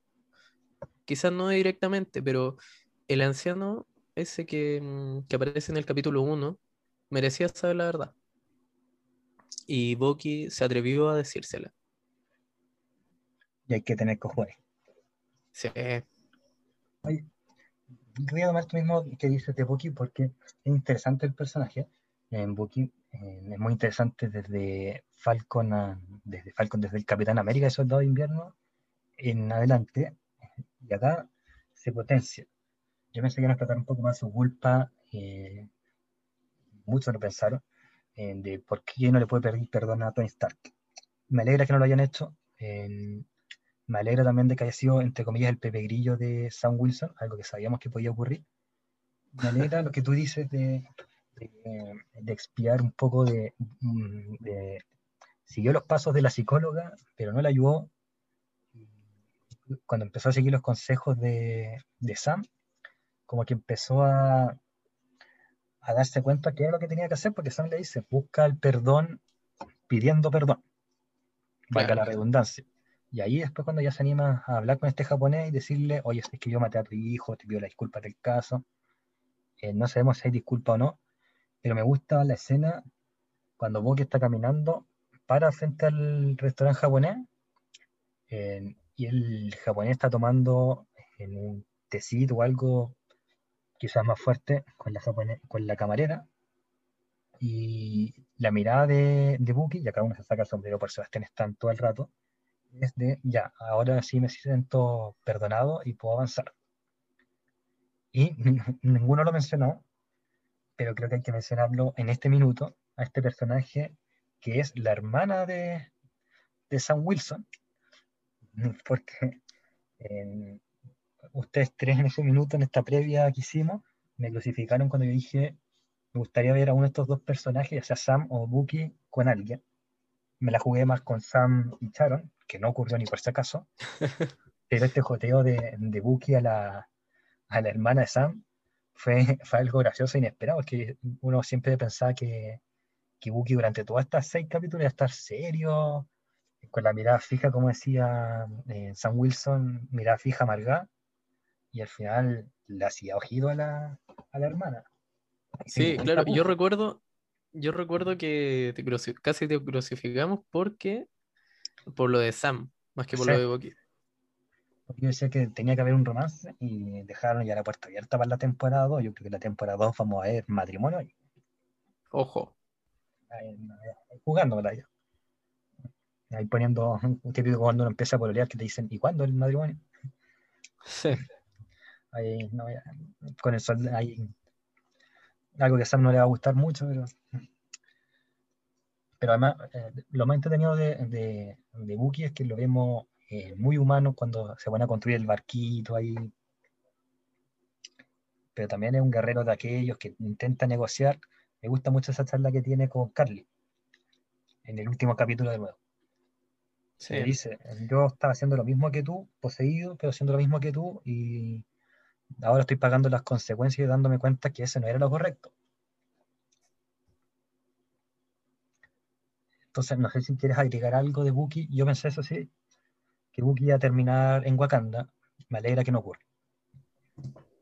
Sí, de hecho, yo me quedé con la sensación de que, claro, falta, falta un poco más por explorar del personaje, pero como cierre de uno de sus peores momentos, es muy lindo verlo mm, con una familia. Claro. Pero además, no lo podemos decir. Claro, no, claro, es que es difícil explicarlo, pero claro, en el contexto de la serie, cierre para el personaje ahí, justo ahí en la serie, pero mm, verlo con una familia, verlo feliz, verlo disfrutando, por fin. Claro. Pero, aún queda mucho. Claro, y por eso, pero eso es bueno porque hay una segunda temporada y hay una película, un Capitán América 4, que van a estar. Y, ¿Por qué digo van? Porque ahora vamos a hablar de Sam Wilson. Un Sam Wilson que entrega el escudo y no sabe por qué lo entrega, sencillamente dice que nadie puede ser el Capitán América de nuevo. Y me gusta eso porque el primer capítulo termina con que cuando presentan a este hombre, a este Wyatt, que es rubio, ojos azules, recibiendo el escudo y Sam Wilson diciendo eso no quería Steve Rogers eh, y estoy en un problema porque ocurrió algo que no quería que ocurriera.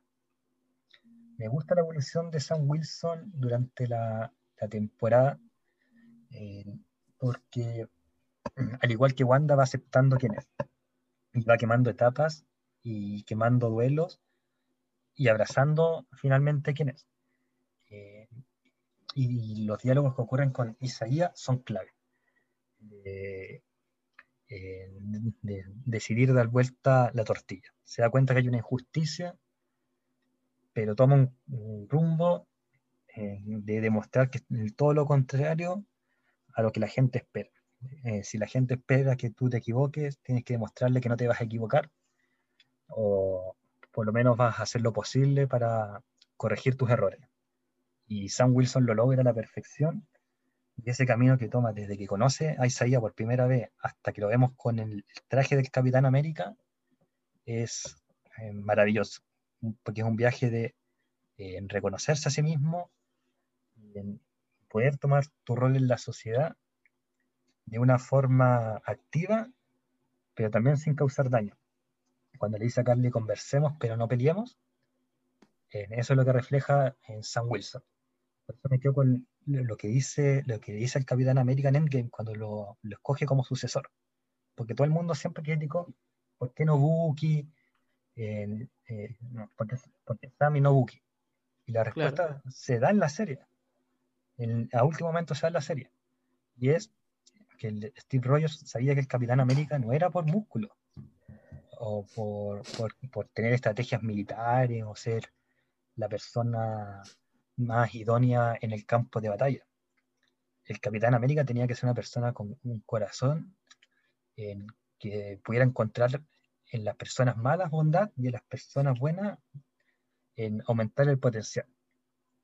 Y es lo que ocurre, por ejemplo, con Bucky. dijimos que Bucky era el Pepe Grillo de Sam, pero también Sam fue el Pepe Grillo de Bucky.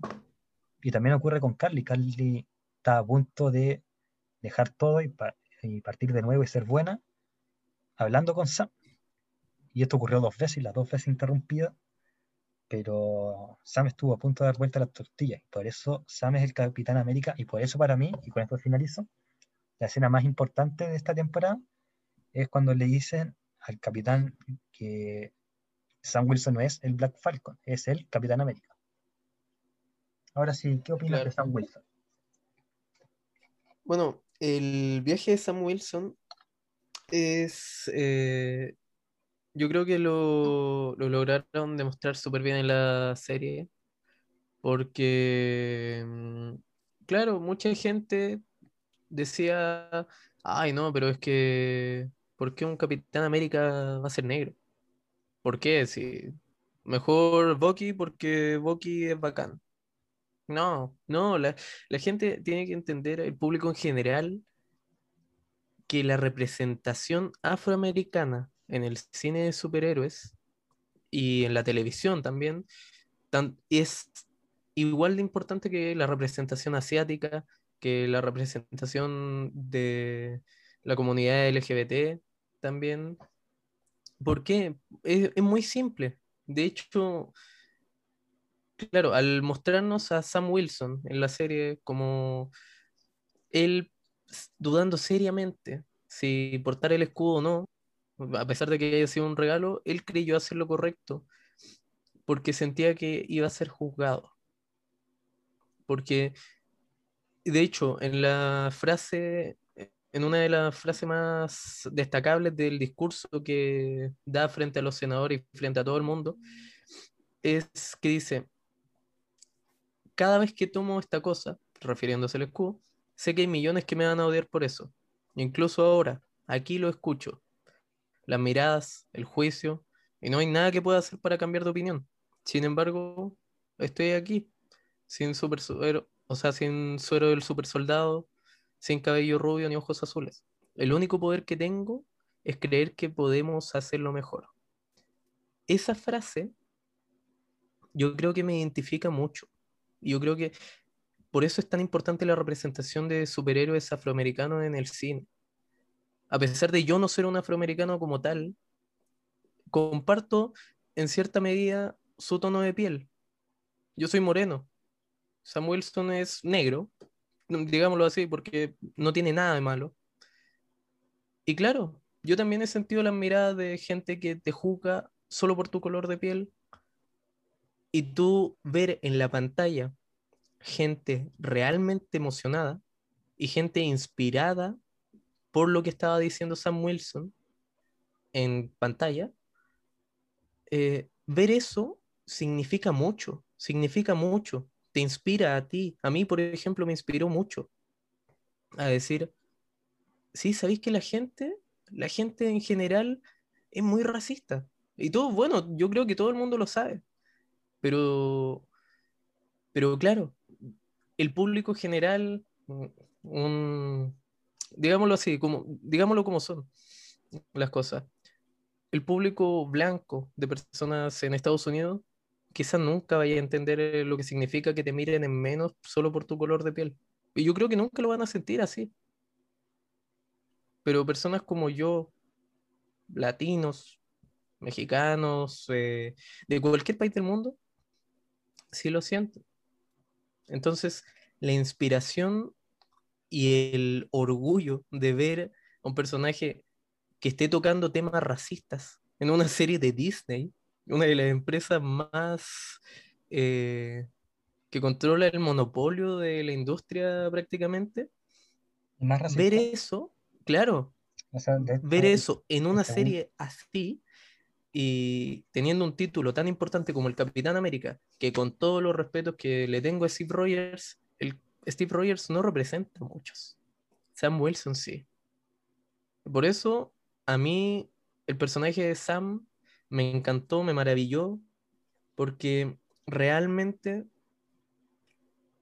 realmente logra identificar y plasmar ese, esa representación que tanto se necesita hoy en día. Inspirar a jóvenes negros, jóvenes morenos, jóvenes latinos, yo creo que él lo va a lograr.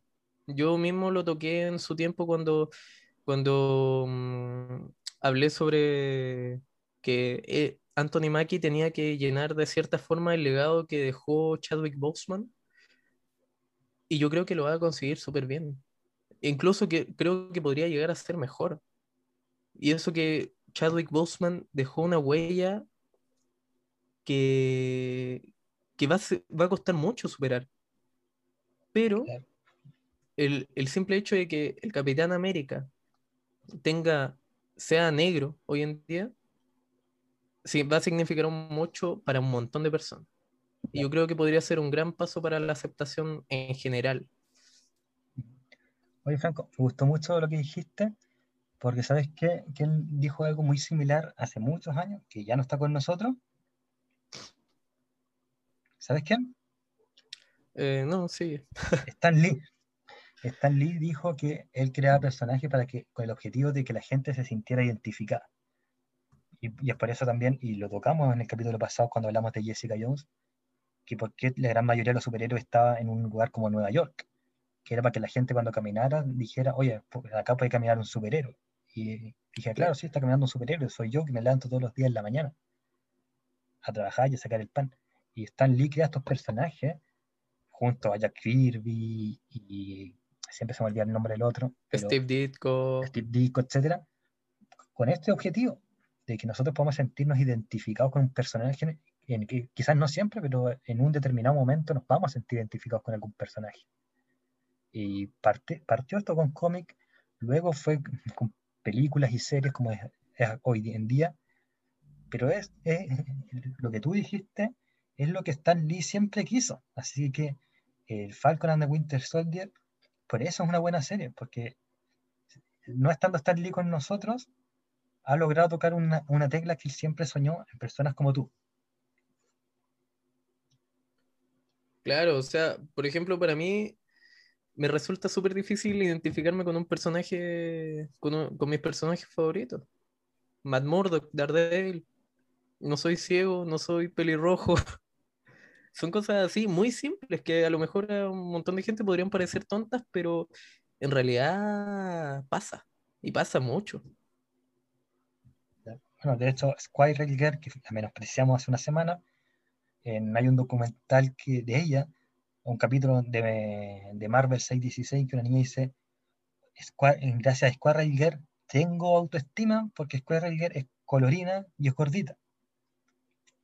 Claro. Entonces, claro, ahí nos salimos un poco quizás de lo que es Falcon and the Winter Soldier, pero el objetivo de los sábados Marvelitas, decir que los personajes no son solamente personajes de ficción porque los inventó alguien. tiene una importancia para nosotros porque reflejan algo eh, con nuestros sueños, con nuestros anhelos y nos podemos sentir, quizás no físicamente, pero en su pensamiento identificado. Claro. Entonces, antes de despedirnos, Franco. Mira, antes de despedirnos, como te digo, Franco, vamos a escuchar lo que desde el plano astral nos quiere decir Ale, porque él opinó también eh, de los personajes, él también opinó de escenas honoríficas y obviamente de la serie en general. Así que vamos a escuchar a Ale y después te tengo una misión, Franco, de despedida. Bueno, tres escenas que destaco son la primera, cuando Bucky estaba tratando de buscar redención, pidiendo perdón a las, personas que, le hizo daño. Creo que es una escena muy profunda y aporta mucho desarrollo a lo que es el personaje. Y más aún cuando Semo le dice que, que lo perdona y que nunca lo culpó por las cosas que hizo. Y finalmente cuando le cuenta a su amigo que él fue el que asesinó a su hijo. Creo que eso es una de las escenas que más me gustó eh, también otra escena es la de John Walker cuando recuerda las palabras de Lamar y le dice que él en ocasiones, en ocasiones críticas toma las mejores decisiones y deja ir a Carly y, y trata de rescatar al, al, camión con no al camión no a la van con con los civiles que estaban dentro encerrados eso habla del, del heroísmo también del personaje que a mi parecer siempre lo ha tenido y más allá de las decisiones que tome, no, no debería opacarse eso. Y como mención honorífica, también la aparición de John Walker y la aparición de Madame Hydra. Espero mucho de estos dos personajes en el futuro. Ya John Walker nos sorprendió en lo que va en lo que fue la serie, un personaje carismático que logró meterse en el personaje totalmente y ahora esperemos que con Hydra pase lo mismo más adelante, porque tiene mucho, mucho que dejar esos dos personajes. Y finalmente, la escena que más destaco, creo que todos, es la del Capitán América. Cuando aparece Sam Wilson como Capitán América. El manejo que tiene con las alas, con el escudo, y la forma en que está peleando, todo me parece fenomenal. Y puede que al final el discurso sea un poco redundante, pero tiene, tiene un punto. Y ahí nos damos cuenta que de verdad Steve Rogers no se equivocó al haber elegido a Sam como el nuevo Capitán América y haber entregado su escudo, su escudo, perdón. En cuanto a Carly, voy a dejar a Sharon Carter para último, pero en cuanto a Carly, creo que ha sido uno de los villanos más de, Marvel. Eh, no fue mala, tuvo unos capítulos en los que se pudo desarrollar bien su, su punto de vista, pero no, no me gustó que terminara así tan, tan rápido como con un disparo y listo. Eh, creo que se podía hacer más ahí o que perfectamente hubiera quedado viva para evolucionar más su personaje como villano y, transformarla. Por último, darle un, un traje. Pero no, no debo decir que no me gustó, sino que es un personaje que pasa desapercibido y que hubiera sido eh, hubiera sido lo mismo si no hubiera estado ella. ¿Me entienden? Así que sí me, le daría, no sé, de 1 a 6 gemas, le daría 3 gemas a su personaje ahí, en el medio, reguleque. Pero, como se llama la gente Carter, debo decir que también me sorprendió bastante su evolución como personaje y ese final que no sé, la verdad, en qué va a terminar todo esto. Yo, mis teorías dicen que podría ser perfectamente un Skrull o que podría estar trabajando para, para otro ¿cómo se llama? Para otra agencia. Así que eh, me quedo, bastante motivado para poder verla más adelante y ver qué se trae entre manos esta doble agente. Empezando por parte, empecemos con Semo. Eh, debo decir que uno de mis villanos favoritos del MCU, más por lo que ocasionó en, en la guerra civil, eh, en la guerra civil de Marvel, en las películas, claramente. Me gustó mucho su trabajo, su desarrollo también, y yo pensé que iba hacer un poco más de la suya. Pero me gustó ese guiño al final cuando hizo explotar el. Alerta spoiler aquí. El. el ¿Cómo se llama? El furgón con los Flag Smasher. Eh, eso fue, fue genial. Esperaba algo de Semo, que estuviera trabajando desde la sombra, así que esperemos verlo por mucho tiempo más en el MCU y que podamos verlo formar a la ¿cómo se llama? a la Liga de, del Mal o o por último no a los Thunderbolts. Me, gustaría que formara uno de los dos grupos. En cuanto a Sammy Boki, no nada que decir. Full desarrollo, ambos personajes. Me gustó, me gustó bastante cómo fueron, cómo fueron uniendo su historia para finalmente ser compañeros. Y, y el desarrollo que tuvieron en cuanto a personalidad, a personalidad también. Me gustaron, me gustó que se cerraran esos ciclos, por ejemplo, de Bucky, que ya no es el soldado del invierno. Eh, me gustaría que ya dieran su, su nuevo nombre, que lo, ¿cómo se llama? que lo presentaran como el lobo blanco, si es que lo van a presentar como el lobo blanco. Y, y la evolución de Sam también a, convertirse en Capitán América, perdón. Eh, es maravilloso, maravilloso ese desarrollo. Nada que decir de todos los personajes, me gustaron mucho y me gusta eso que tiene Marvel de pescar a los personajes que no son tan conocidos, o sea, no tan queridos y, y que uno ya los quiera y diga, quiero seguir viéndolo. Falcon and the Winter Soldier, debo decir que era una de las series que menos esperaba. Eh, la verdad no, no me entusiasmaba para nada ni la serie pero debo decir que me gustó mucho más que, que WandaVision. Eh, mucho más profunda, mucho más real, con problemas reales también.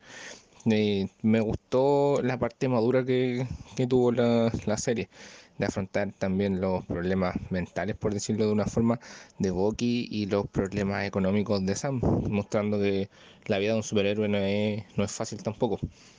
Eh, en cuanto a eso, creo que el desarrollo que tuvieron los dos personajes principales fue, fue bastante y, y le da una fuerza ya al MCU para que sean para que sean rostros de, de, lo que se viene más adelante. Así que yo le daría perfectamente eh, de 6 gemas, le daría 5 gemas.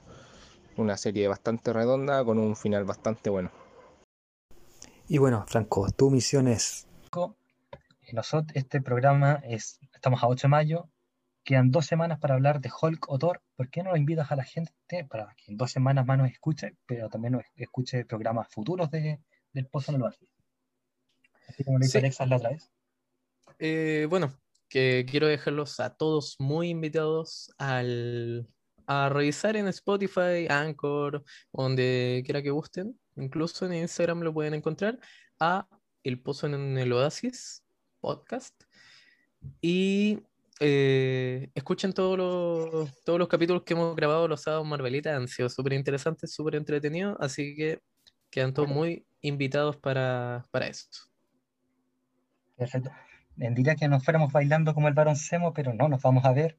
Así que, y tampoco nos conocen, bueno, a mí quizás sí, pero no tanto físicamente. Así que no, les voy a decir que nos imaginen bailando como el varón Semo. Y nos despedimos. Franco, ¿dónde te podemos encontrar?